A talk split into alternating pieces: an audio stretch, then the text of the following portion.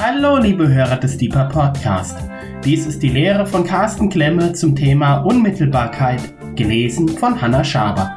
Wir wünschen euch viel Freude beim Hören und Gottes reichen Segen.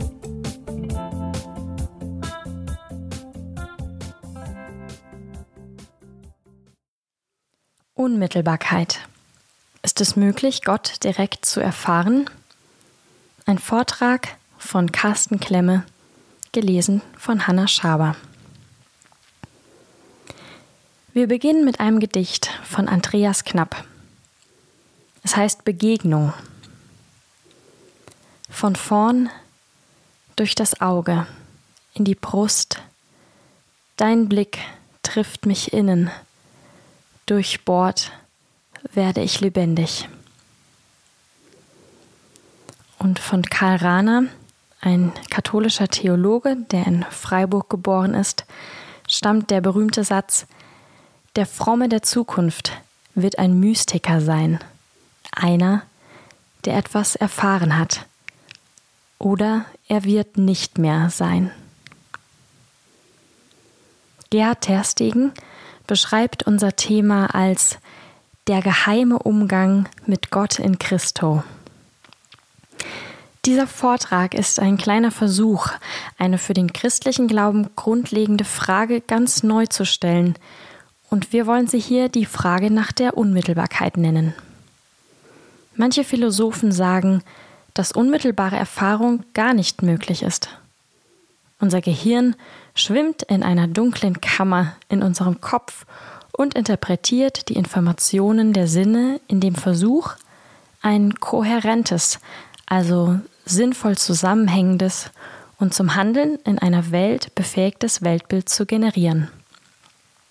Das geht meistens ganz gut und Psychologen sprechen von Wahn, wenn hier etwas nicht stimmt. Man spricht von der Unmöglichkeit, das Ding an sich unmittelbar zu erkennen. Unser Bewusstsein sei nur der Versuch einer Deutung um uns in einer verwirrenden Außenwelt zurechtzufinden und mit unseren Mitmenschen in Kontakt zu treten.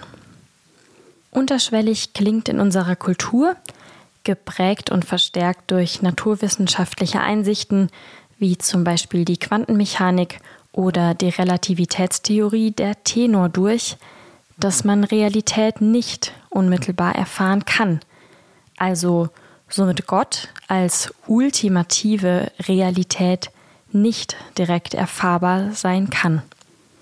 Es ist eben alles relativ. Weiter gibt es bestimmte theologische Richtungen, die die von den sogenannten Mystikern beschriebenen unmittelbaren Gotteserfahrungen als Schwärmerei bezeichnen. Den christlichen Glauben versteht man hier als einen persönlichen Glaubensschritt, den Aussagen der Bibel und der eigenen kulturellen und religiösen Prägung durch bewusste Entscheidungen zuzustimmen. Es geht also darum, durch das Studium der Schrift, das Hören der Predigt und oder dem Einfluss familiärer Prägung, einer letztlich von der Ratio bestimmten Kenntnis christlicher Inhalte und biblischer Grundaussagen zuzustimmen und den oft traurigen und, wenn man ehrlich ist, frustrierenden Versuch zu machen, das persönliche, moralische und ethische Leben danach auszurichten und damit einer christlichen Subkultur erhalten zu bleiben. Vielen gutmeinenden Vertretern dieser Position ist vielleicht nicht bewusst, wie sehr ihre Sicht vom Geist des Humanismus geprägt ist auch wenn sie sich zum Teil gegen diesen selbst positionieren. Dem Grundgedanken, dass ein Individuum eine persönliche Entscheidung für Gott zu treffen hat und sich dann weltanschaulich der eigenen Kirche oder Gruppe einreiht, stehen in der Bibel andere Aussagen und Erfahrungen gegenüber. In der Heiligen Schrift begegnen uns immer wieder Menschen, die von Gott überrascht, ja überwältigt werden – Sie werden sozusagen von Gott selbst zu Boden geworfen, wie zum Beispiel bei Paulus. Die Gottheit überfällt diese Personen und bricht in ihre religiös und materiell wohl geordnete Welt ein. Denken wir nur an Mose und den brennenden Dornbusch oder an Jakob und den Traum von der Himmelsleiter, an die Propheten, die von einer Vision überrollt werden. Bei genauerem Hinsehen ist die Bibel in weiten Teilen ein Buch, in dem unmittelbare Begegnungen mit dem Lebendigen anhand ganz konkreter historischer Gestalten in Worte und Geschichten gefasst werden. Wie steht es mit uns, den aufgeklärten und technikverliebten westlichen Menschen des 21. Jahrhunderts? Ist die Faszination und der Sog der von uns selbst geschaffenen Welt nicht so stark, dass eine unmittelbare und ursprüngliche Gottesbegegnung gar nicht mehr möglich oder wünschenswert erscheint? Haben wir uns nicht dafür entschieden, Gott für tot zu erklären? Was ist mit Unmittelbarkeit gemeint? Ein Blick in das Wörterbuch gibt uns folgende vergleichbare Begriffe. Zum Beispiel Authentizität, Direktheit, Echtheit, Einfachheit oder Frische, Intimität, Natürlichkeit, Lebendigkeit, Ursprünglichkeit und Sinnlichkeit. Die christliche Unmittelbarkeit ist vor allem eines, die direkte Begegnung mit der Person von Jesus Christus. Im Evangelium des Johannes lesen wir in Johannes 20, Vers 24 bis 29. Thomas, auch Didymus genannt, einer der zwölf, war nicht dabei gewesen, als Jesus zu den Jüngern gekommen war. Die anderen erzählten ihm, wir haben den Herrn gesehen. Und Thomas erwiderte, Erst muss ich seine von den Nägeln durchbohrten Hände sehen. Ich muss meinen Finger auf die durchbohrten Stellen und meine Hand in seine durchbohrte Seite legen. Vorher glaube ich es nicht. Acht Tage später waren die Jünger wieder beisammen. Diesmal war auch Thomas dabei. Mit einem Mal kam Jesus, obwohl die Türen verschlossen waren, zu ihnen herein. Er trat in ihre Mitte und grüßte sie mit den Worten Friede sei mit euch. Dann wandte er sich Thomas zu. Leg deinen Finger auf diese Stelle hier und sieh dir meine Hände an, forderte er ihn auf. Reich deine Hand her und leg sie in meine Seite und sei nicht mehr ungläubig, sondern glaube. Thomas sagte zu ihm, Mein Herr und mein Gott. Jesus erwiderte, Jetzt, wo du mich gesehen hast, glaubst du. Glücklich zu nennen sind die, die nicht sehen und trotzdem glauben. Glaube kann hier nicht nur als theologisches Fürwahrhalten verstanden werden, sondern vielmehr als die Offenheit, eine unmittelbare Erfahrung mit dem Auferstandenen zuzulassen. Trotzdem zu glauben heißt für uns dann also die Möglichkeit einer Begegnung mit dem lebendigen Christus nicht von vornherein kategorisch auszuschließen. Es ist die Offenheit gegenüber der Möglichkeit, einer unmittelbaren Gotteserfahrung. Es ist ein vorab geschenktes Vertrauen auf und in die Selbstmitteilung Gottes. Thomas hatte eine existenzielle Erfahrung mit seinem Meister, die ihn nur noch staunend ausrufen lässt, mein Herr und mein Gott. Es ist die Begegnung mit dem, der den Tod überwunden hat und er wusste, dass Jesus am Kreuz wirklich gestorben war. Vor allen anderen Jüngern hatte Thomas die endgültige und unwiderrufliche Tatsache des Todes vor Augen und war als Realist nicht bereit, sich mit Verdrängung und Vertröstung zufrieden zu geben. So dürfen auch wir, Menschen, geprägt von einem materialistischen Weltbild, der Einladung Jesu unser Vertrauen entgegenbringen. Leg deinen Finger auf diese Stelle hier. Reich deine Hand her und lege sie in meine Seite. Das ist für mich Unmittelbarkeit und Direktheit.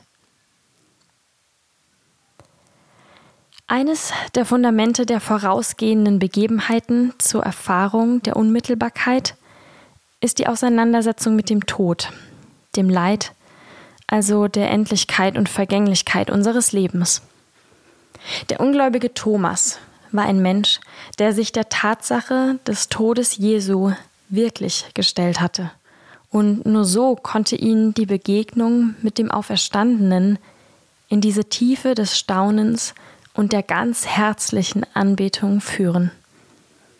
Paulus schreibt im Philipperbrief in Kapitel 3, Vers 10 und 11, Ihn möchte ich kennen und die Kraft seiner Auferstehung und die Gemeinschaft seiner Leiden und so seinem Tode gleichgestaltet werden, damit ich gelange zur Auferstehung von den Toten.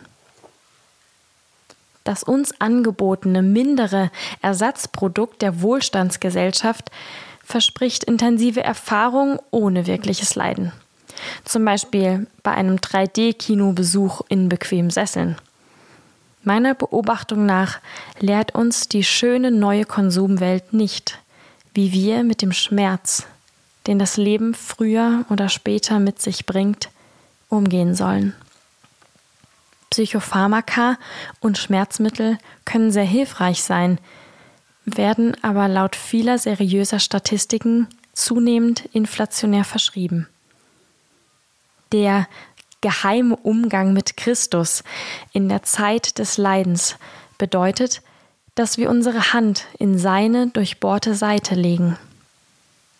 Dadurch kommen wir unmittelbar in Kontakt mit einer lebendigen Kraft, die das Leid und den Tod verwandeln kann.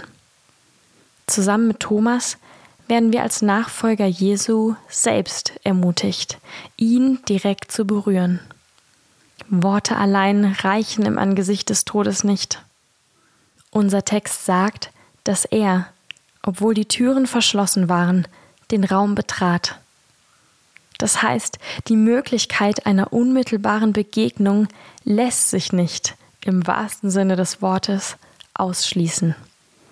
Warum sollten wir nicht in unser Kämmerlein gehen und eine Offenheit dafür schaffen, dass der Lebendige zu uns kommt? Warum nicht einen Raum der Stille und Verborgenheit schaffen, um Begegnung mit Gott zu begünstigen? Warum nicht einen Schritt auf das Wasser der Ungewissheit gehen und die Nähe des heiligen Geheimnisses, wie es Karl Rahner nennt, erfahren?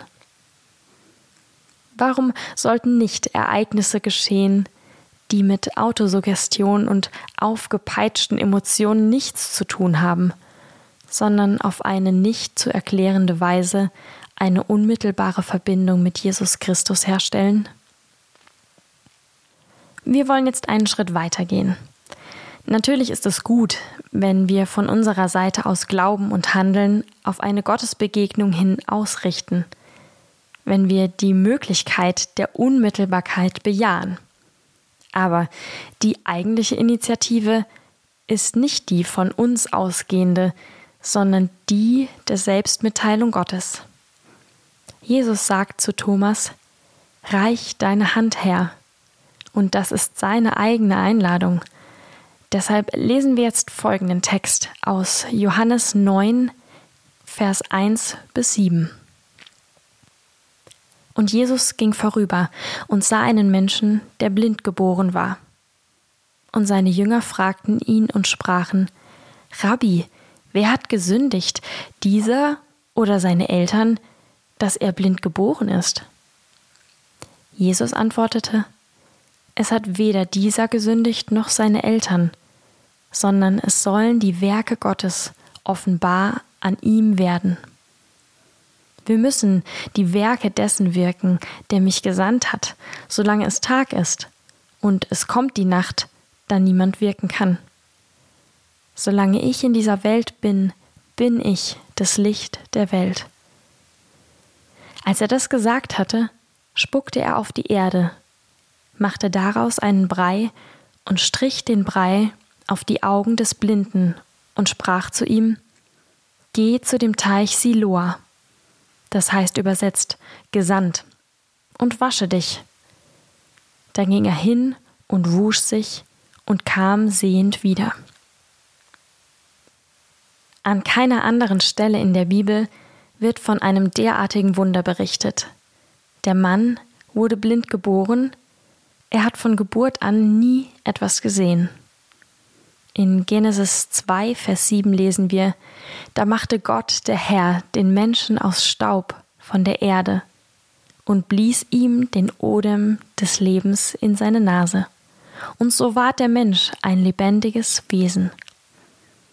Auch bei Jesus geschieht in unserer Geschichte ein Schöpfungswunder, mit dem Staub der Erde, nur spuckt er auf die Erde und macht einen Brei daraus, den er dem Blinden auf die Augen streicht. Stellen wir uns die Szene einmal bildlich vor. Mehr Unmittelbarkeit und Direktheit kann man sich kaum vorstellen. Jesus ging vorüber und sah diesen Menschen, so steht es hier. Und aus eigener Initiative hat er ihn in einem Schöpfungsakt in die Welt der Sehenden geführt. Wir sind alle mehr oder weniger in Blindheit gefangen. Das natürliche und ungezwungene Licht der Gottesschau, so wie bei Adam, ist uns von Geburt an nicht gegeben. Niemand von uns kommt von Anfang an als Gottsucher in diese Welt. Durch unsere Mitmenschen und einer tiefen und unerklärlichen Sehnsucht zieht es uns meist erst später in diese Richtung. Es ist wie ein Brennen in uns, welches kein materieller Wert und kein noch so geliebter Mensch letztlich löschen kann. Es ist die Frage nach unserem Ursprung und danach, was ein Mensch eigentlich an sich ist. Diese Frage ist so existenziell, dass sie nicht mit Worten, sondern nur durch eine unmittelbare Begegnung mit dem Lebendigen beantwortet werden kann. Durch Unmittelbarkeit kommen wir in Berührung mit der ursprünglichen Berufung, dem Licht, das von oben herabkommt, wie es in Johannes 12, Vers 46 heißt. Da wir nie etwas anderes als diese Blindheit von Geburt an gekannt haben, ist uns oft gar nicht bewusst, was uns eigentlich fehlt. Nicht zu Unrecht spricht man bei Bekehrungserlebnissen von einer Erleuchtung.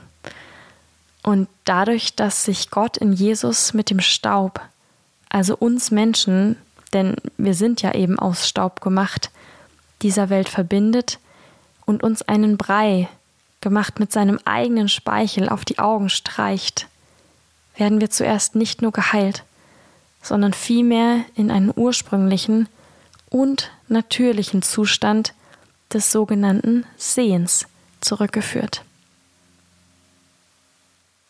In Apostelgeschichte 10, Vers 38 heißt es von Jesus, dass er umherging und Gutes tat.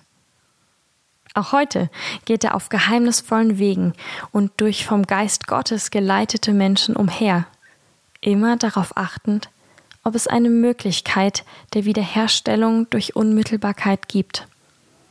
Nachdem er uns den erdigen Brei auf die Augen gestrichen hat, erfolgt dann die Anweisung, uns zu waschen. Erst danach wird die Sicht wiederhergestellt. Den Teich Siloa kann man heute noch in Jerusalem besichtigen. Er ist mit einer uralten unterirdischen Wasserleitung verbunden, die frisches Wasser in die damals befestigte Stadt brachte. Hier kann man natürlich auch eine Menge sinnvoller Deutungen finden, zum Beispiel das Wasserbad der Taufe, die erfrischende Belebung mit dem Wasser des Heiligen Geistes, Jerusalem als Stadt Gottes und so weiter. Aber wichtig für unsere Betrachtung ist die Aufforderung Jesu, nach der unmittelbaren Begegnung nicht stehen zu bleiben, sondern uns eben zu bewegen. Wie oft spüren wir für einen flüchtigen Moment die besondere und unmittelbare Nähe Gottes, etwa durch einen uns vorher noch ganz fremden Menschen oder durch einen Spaziergang allein durch den Wald an einem klaren Morgen, durch ein Aha-Erlebnis beim Lesen eines guten Buches. Am besten in der Bibel selbst und beim aufmerksamen Lesen der Evangelien. Der Gang zur Waschung und Reinigung ist kein Weg, der uns überfordert. Der Blindgeborene kannte den Weg und wir kennen ihn auch. Es ist der Weg der Umkehr. Der Weg, innerlich einen Schritt auf Gott zuzugehen, indem wir einfach tun, was er uns sagt, also auf sein Wort hin. Dieser einfache und unauffällige Gang des Gehorsams zum Teich Siloa muss nicht von erhebenden Gefühlen, tiefer Frömmigkeit begleitet sein. Ich selbst bin diesen Weg schon mehrfach gegangen. Nur hat der Heiler aus Nazareth mir dieses Mal einen Brei aus Erde und Speichel auf die bis hierhin unbrauchbaren Augen gelegt. Im Buch der zweiten Könige wird uns im fünften Kapitel vom syrischen Heerführer Naaman und dem Propheten Elisa berichtet. Naaman ist aussätzig und hat von dem Wunderheiler aus Israel gehört. Er stellt sich vor, auf welche Weise Elisa ihn heilt, und als er die Weisung bekommt, sich siebenmal im Jordan unterzutauchen, ohne dass der Prophet ihn direkt berührt, ist er wütend und will es nicht tun. Wir können Gott nicht vorschreiben, was er wie tun möchte. Oft haben wir nicht die leiseste Ahnung und laufen wie Blinde durch das Leben. Für Naaman war die Erfahrung der Unmittelbarkeit kein Brei auf den Augen, sondern das Untertauchen in den Wassern des Jordan siebenmal. Danach ist er geheilt und sein Körper wiederhergestellt. Was Naaman und den Blindgeborenen verbindet, ist der Wunsch nach der Veränderung durch Unmittelbarkeit Gott aufrichtig Anbetung entgegenzubringen. Naaman nimmt Erde aus Israel mit nach Hause. Und wir lesen in 2. Könige 5, Verse 17 bis 19.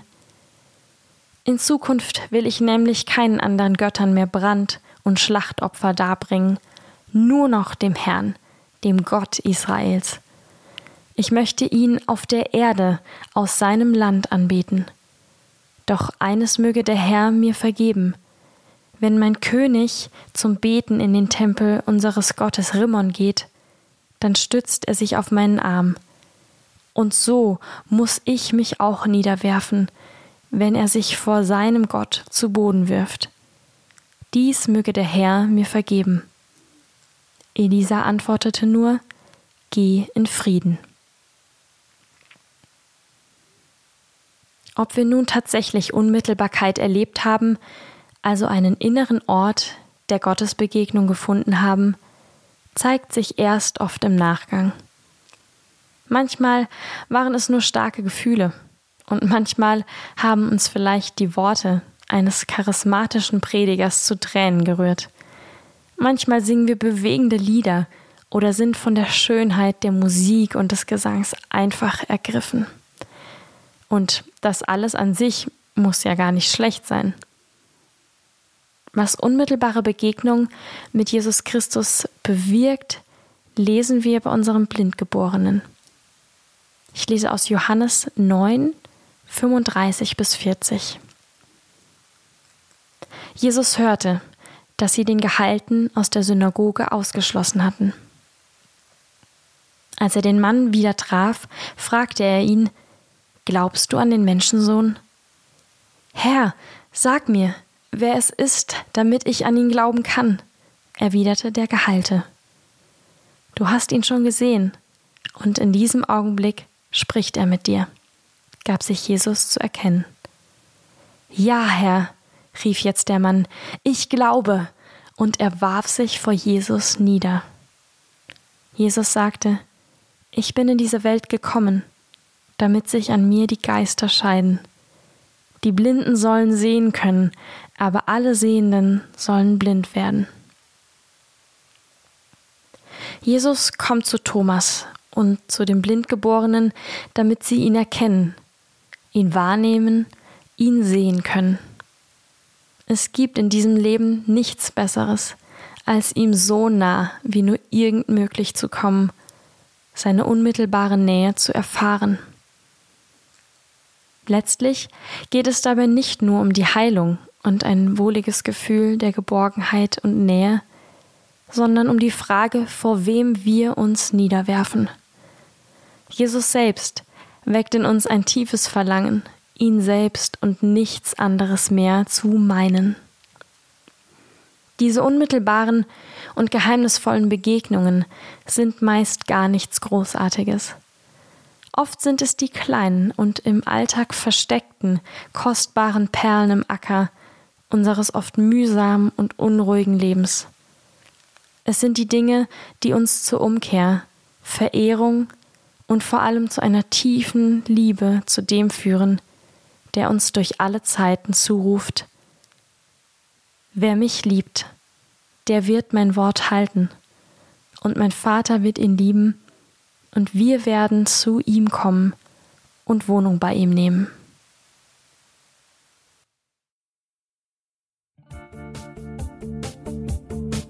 Liebe Hörer, wenn Sie noch weitere Abende aus unserer Deeper-Serie mit und nacherleben möchten, besuchen Sie uns einfach auf unserer Webseite www.gebetshaus-freiburg.de. Dort erfahren Sie auch, wie Sie uns finden können und wie Sie unsere Arbeit unterstützen können. Wir hoffen, Sie hatten viel Freude beim Hören und wünschen Ihnen noch Gottes reichen Segen. Ich reise, ich bin auf der Reise mit dir auf der Reise